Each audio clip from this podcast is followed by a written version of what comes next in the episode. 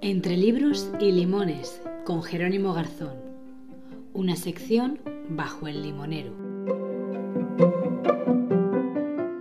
Buenas tardes, Jero. ¿Qué tal? ¿Cómo estás? Un día más aquí bajo el limonero. Estoy muy feliz de que hoy por lo menos veo el limonero. Quiero decir, no tengo una manta de niebla ni de lluvia que me lo está tapando. Así que hoy es, hoy es un día feliz, la verdad. Hola Iduna, ¿cómo estás? Pues Mira, mi madre siempre me dice mañanita de niebla, tarde de paseo. Y aquí en Madrid hemos amanecido con niebla y ahora hace sol. Pues yo te voy a decir una cosa, estos días aquí mm, la niebla no ha implicado paseo en, ningún caso, vaya, también te lo digo. Pero bueno, hoy estoy contenta, que también, eh, a ver, que entiendo que tiene que llover, que esto es lo que llevo repitiendo todo este tiempo. También me podía dar un poquito de tregua aquí en Lisboa, ¿eh? pero, pero bueno, Mientras que me sirva para estar aquí en casita grabando un episodio contigo, me va bien. Yo soy de los positivos que cuando llega enero ya pienso en el verano. O sea, para mí enero es la puerta, de verdad, a la primavera y el verano. Y es cierto, porque los días son más largos. Eh, enero, eh, febrero llega y es muy corto. Marzo está ahí al lado, entonces yo soy muy positivo. No, te veo desde luego optimista. Yo no voy, a, no voy a invertir ni un segundo en en quitarte esa, esa forma de ver bonita, ¿no? El paso de los meses. Ya me están llegando correos a mi bandeja de entrada para comprar las vacaciones de verano. Eh, el marketing siempre va por delante. Totalmente. Mm, bueno, no sé qué, mm, qué tema tenemos para hoy. ¿Es un tema primaveral que invita al sol? ¿No? Bueno, no sé si tiene algo que ver con esto. Mira, te voy a proponer una cosa. Es un tema que no sé muy bien todavía cómo nombrarlo. Si te parece, hablamos de la autora, hablamos del título y luego decimos, venga, pues sobre este tema es. Vale. Menos mal que el título al episodio se lo ponemos una vez grabado todo esto, ¿eh? Sí, la edición, maravilla. Ojalá la vida la pudiéramos editar también. Ojalá. Bueno, pues eh, cuéntame, no sé cuál es el título, autor, autor. Pues hoy traigo una escritora que me apetecía mucho, se llama Carmele Jayo, es una escritora vasca, nació en Vitoria. Me apetece traer eh, autoras que, escriben en, otras lenguas dentro de aquí de España y que creo que Carmele Jayo era la, mejor opción. Ella escribe en euskera, entonces, entiendo. en la lengua original, quizá. Sí, ella escribe en euskera y luego ella hace la traducción al castellano. Hombre, muchísimo mejor, porque si no. Em, si tú puedes eh, utilizar las dos lenguas, creo que es muchísimo mejor que te encargues tú de tu propia traducción, sin duda. Sí, pues a mí hace, hace unos años me regalaron un libro suyo que se llama Las manos de mi madre. Y cuando a mí me lo regalaron, yo ya conocía el título del que vamos a hablar hoy, que es La casa del padre, pero todavía no lo había leído. Y aunque Las manos de mi madre me gustó mucho, es cierto que La casa del padre es como, como esas novelas que te dejan tocado y pasados los días sigues pensando en ella y dando vueltas a, a lo que leíste y encontrando puntos de conexión con lo, con lo que te rodea. Y creo que es muy interesante traerlo al, al, podcast porque tiene una visión muy certera sobre el machismo y el patriarcado. La casa del padre. Eh, pesa el título, ¿sabes? Lo, lo, digo en alto y es uno de esos títulos como que um, asfixia. ¿Sabes? Es, es un poco la sensación que me ha dado. Me gusta mucho pronunciar los títulos o recrearme un poco en los títulos que tú nos dejas para ver lo que me hacen sentir. Y este me ha generado un poco de, asfixia. No sé si te apetece mm, lo que hacemos muchas veces, que es hablar de la portada, si quieres hablar ahora o, me la vas a explicar más adelante. Venga, si te parece, te la, te la explico más adelante. Has definido muy bien eh, toda la esencia del libro. O sea, ese peso, la casa del padre es como ese peso que cae. Una losa. Como esa losa. Y de verdad que lo has, has dado en la diana. Yo es que soy muy sensitiva, hasta para los títulos y las portadas. Vamos, ya te... Pues antes de comenzar, eh, recordar que La Casa del Padre está publicado en, la editorial Destino, es un sello del grupo Planeta. No habíamos traído ningún título de Destino todavía. Y fíjate que diciéndote esto, se me acaba de venir a la cabeza un título de Destino muy bueno que, que probablemente esté, esté aquí próximamente. Vale. Eh, Aquí también podemos encontrar en Destino las, las manos de mi madre y otra novela que se llama No soy yo. Y también un dato importante, La Casa del Padre fue galardonada con el premio Oscari de Literatura. Qué bueno. Em, ¿El orden de las novelas cuál es? No sé si lo sabes. Sí, eh, la primera es Las manos de mi madre. Quizá aquí no lo voy a... Eso seguro, esa fue la primera. Aquí no estoy seguro, pero creo que luego va No soy yo y después La casa del padre, que es la última. Y tú con respecto a eh, Las manos de mi madre y La casa del padre, que son las dos que te has leído, mm, ¿percibes cierta, mm, cierto hilo? ¿Crees que son dos novelas que tienen que leerse las dos? Sí, de hecho, fíjate si hay un hilo que conecta con las dos novelas, que las dos novelas han recibido el mismo premio de literatura en, en Euskadi. Bueno, pues ya tienen algo más en común, aparte de la autora y la, esencia que probablemente reúnan. Aparte que hay un vínculo familiar, tanto en una como en otra, desde el lado de la madre y desde el lado del padre, pero ahí está ese vínculo. Antes de que nos cuentes un poco eh, el tema, de qué va y profundicemos, mm, ¿son novelas autoconfesionales? ¿Tienen cierta biografía o es ficción? ¿Se sabe? Porque a lo mejor no se sabe. Me encanta que me hagas esta pregunta. Eh, no, no es novela confesional que sepamos. Que sepamos. Bueno, esto es como todo. Al final, lo hemos dicho mil veces. Todos los autores sabemos que hay una parte de nosotros. A lo mejor no me estás contando la vida de tu padre, de tu madre, pero sí quizá la sensación que has experimentado con ellos, quizás sí la sensación que has visto a tu mm, amiga vivir con su padre, su madre, siempre se cuela algo que hemos vivido o por lo menos imaginado es que tú no puedes escribir de algo que no has vivido. Entonces, al final, todas las novelas tienen algo de nosotros. O sea, las novelas son, son nosotros. Sí, incluso, fíjate, la ciencia ficción también tiene parte de lo que estás viviendo en tu realidad, ¿eh? Efectivamente, de hecho, si tú eres una persona que mira a tu alrededor y, y ves lo que tienes, quizá no sea tan meritorio llegar a crear, porque lo que estás creando ya es lo que has visto. Entonces hay algo de mi mirada al final en, en este proceso de, escribir, en ese oficio. Hmm. Y bueno, ¿qué hay dentro de la casa del padre? Vale, pues eh, la casa del padre eh, parte de una premisa muy sencilla, pero que hace tambalear los cimientos de una pareja. Hablamos de una relación heterosexual, se nos presentan dos personajes, eh, el de Ismael, que es un escritor que después de vivir un gran éxito literario, llega ese momento de bloqueo y no es capaz de, encontrar la voz para su próxima novela. Es algo que, le ocurre a, muchos escritores después de, un boom. A esto hay que sumarle que su madre sufre un accidente, lo que hace agravar su situación personal y profesional por la que está pasando y tiene que hacerse cargo de su padre.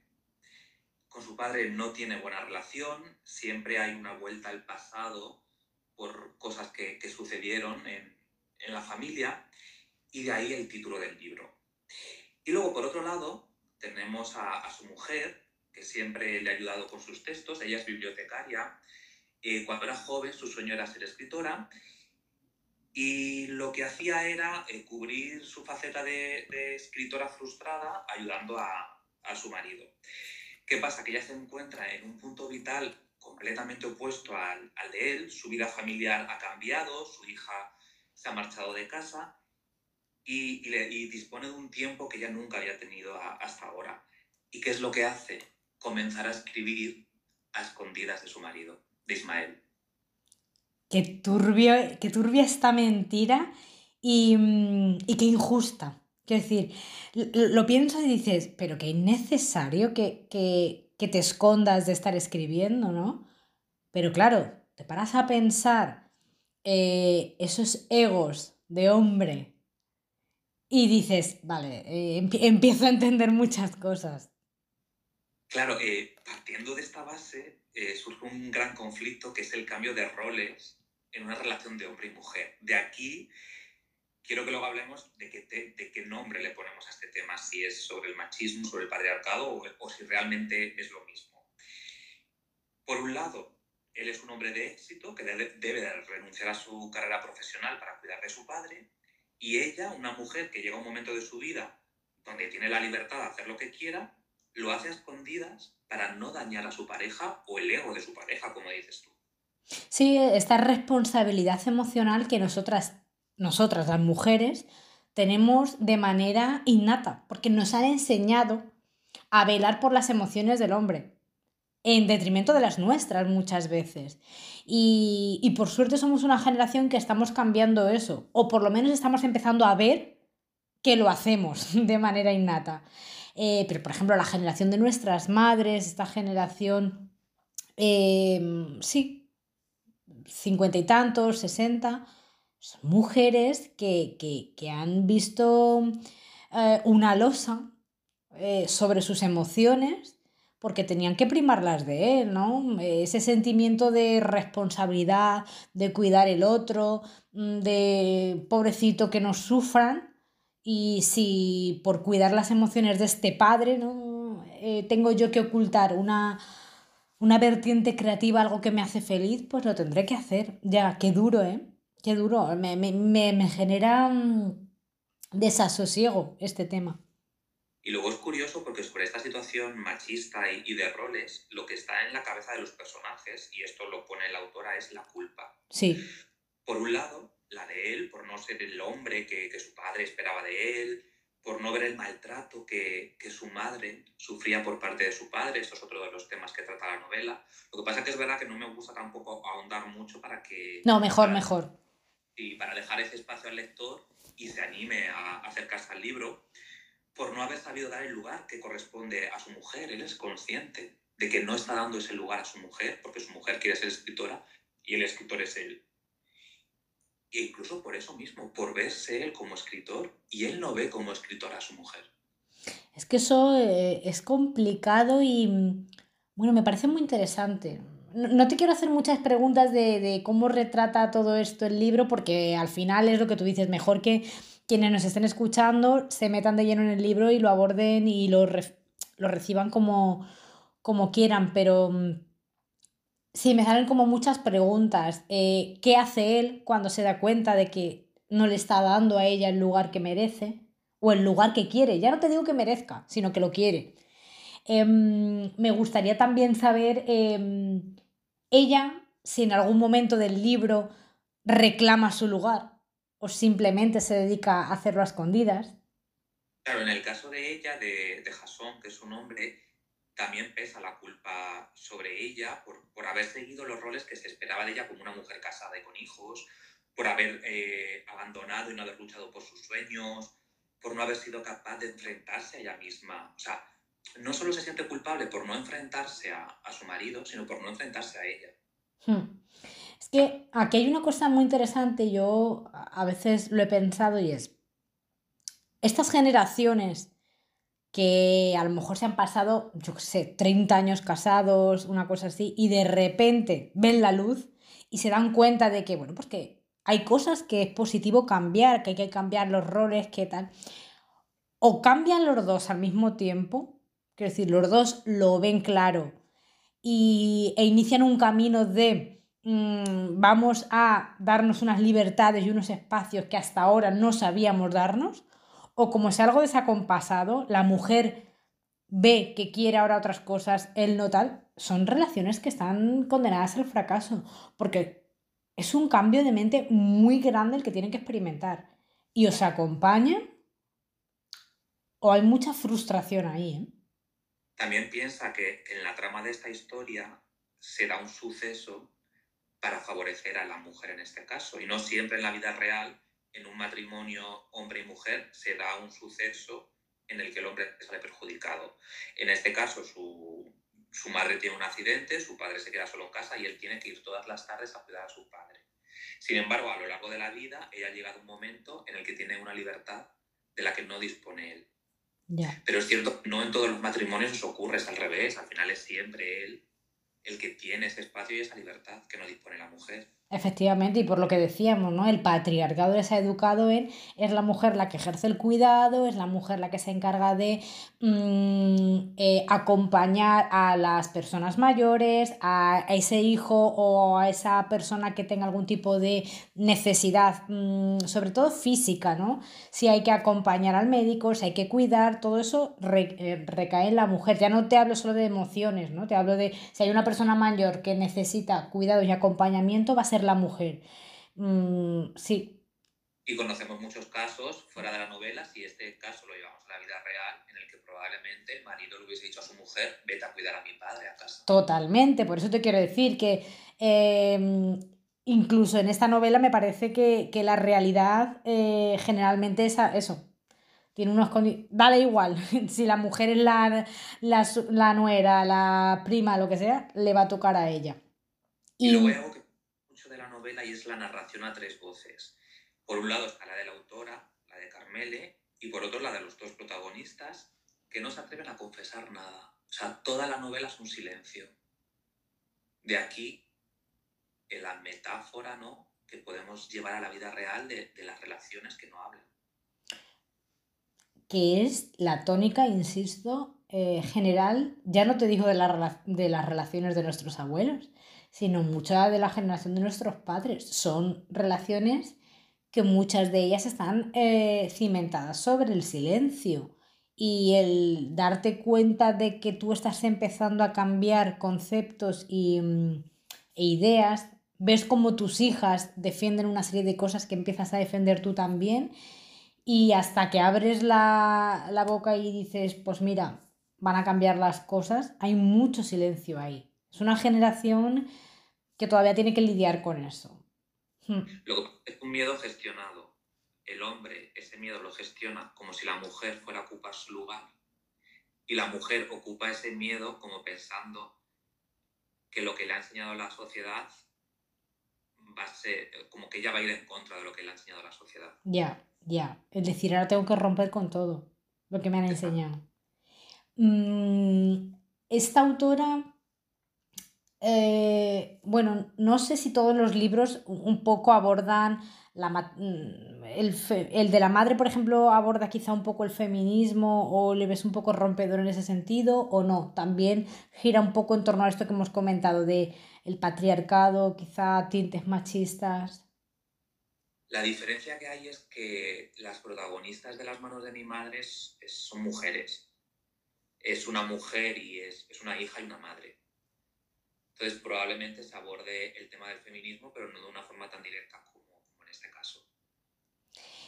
¿Qué mm, otro libro se te viene así a la cabeza, no sé, que, que puedas vincular tú con el tema de, del machismo, ¿no? En el que tú hayas visto un personaje eh, masculino mm, tóxico.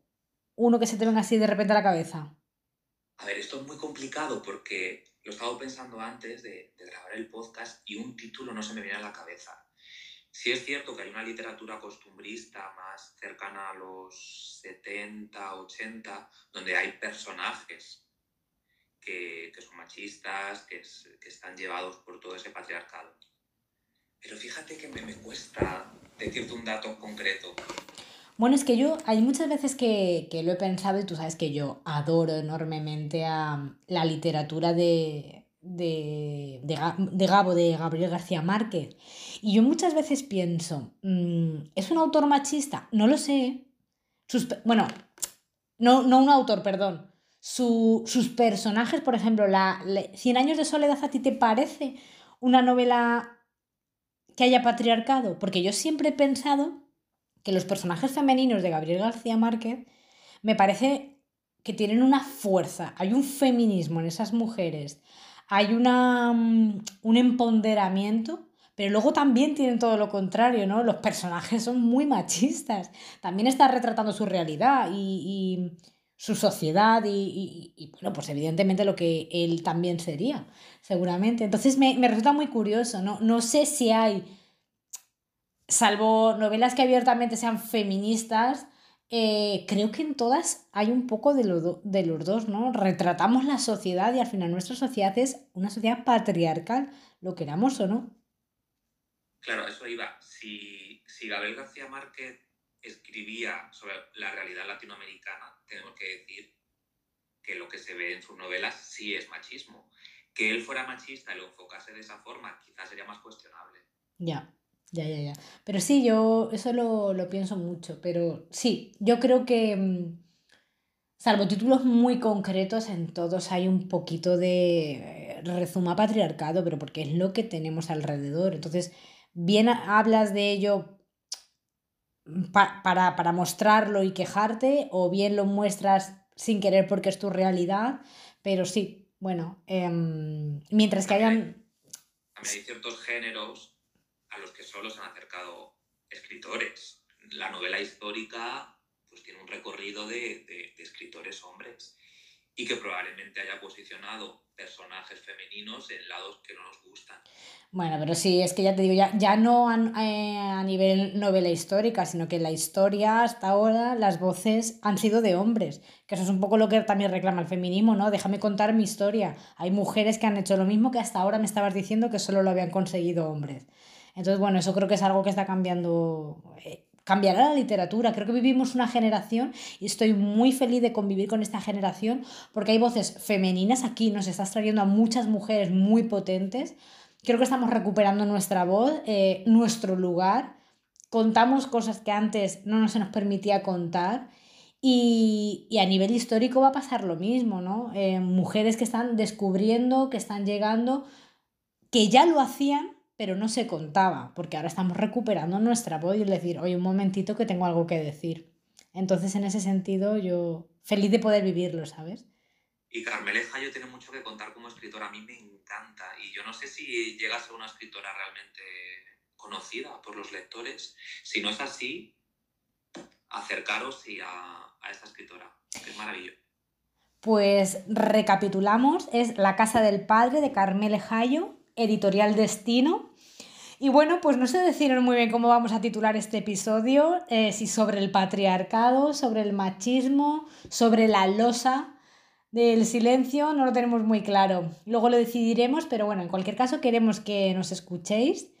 Como ya estáis viendo en, en mi Instagram, Iduna Rusol, siempre se cuelgan todos los episodios, los vamos rescatando, comentándose ahí tanto a Jero como a mí, mm, qué queréis escuchar, qué habéis mm, sentido al leer estos títulos, qué opináis, qué otros títulos se os vienen a la cabeza. Así que bueno, os invitamos a, a que compartáis y a que esto se convierta en un círculo de lectores. Y que la lectura no se convierta en un ejercicio solitario, que lo es en espacio, porque no lee solo. Bueno, sí lees en una cafetería, ¿no? Pero bueno, al final es un acto Sí. tuyo con pero que después de ese acto solitario se convierta en, en, una celebración colectiva, de comentar y de hablar, porque es que si no, no tiene sentido. Es, es para lo que estamos haciendo esto al final, ¿no? Para eh, que leamos todos y compartamos un poco lo que vamos descubriendo. Yo desde luego estoy descubriendo muchísimo en estos ratitos entre libros y limones, así que te lo agradezco enormemente, Jero. Pues yo te lo agradezco a ti de, de abrir este club de lectura desde, desde Lisboa hasta Madrid y me hace muy feliz. Pues muchas gracias y nada, eh, nos vemos en otro ratito con otro título. Un abrazo muy fuerte, Idu. Gracias.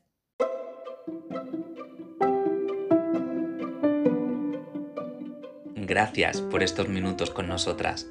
Acuérdate de seguirnos para no perderte ningún episodio y si puedes, valora con puntuación este podcast para animar a otras personas a que vengan a escuchar. De nuevo, Gracias por tu tiempo. Nos reencontramos pronto bajo el limonero.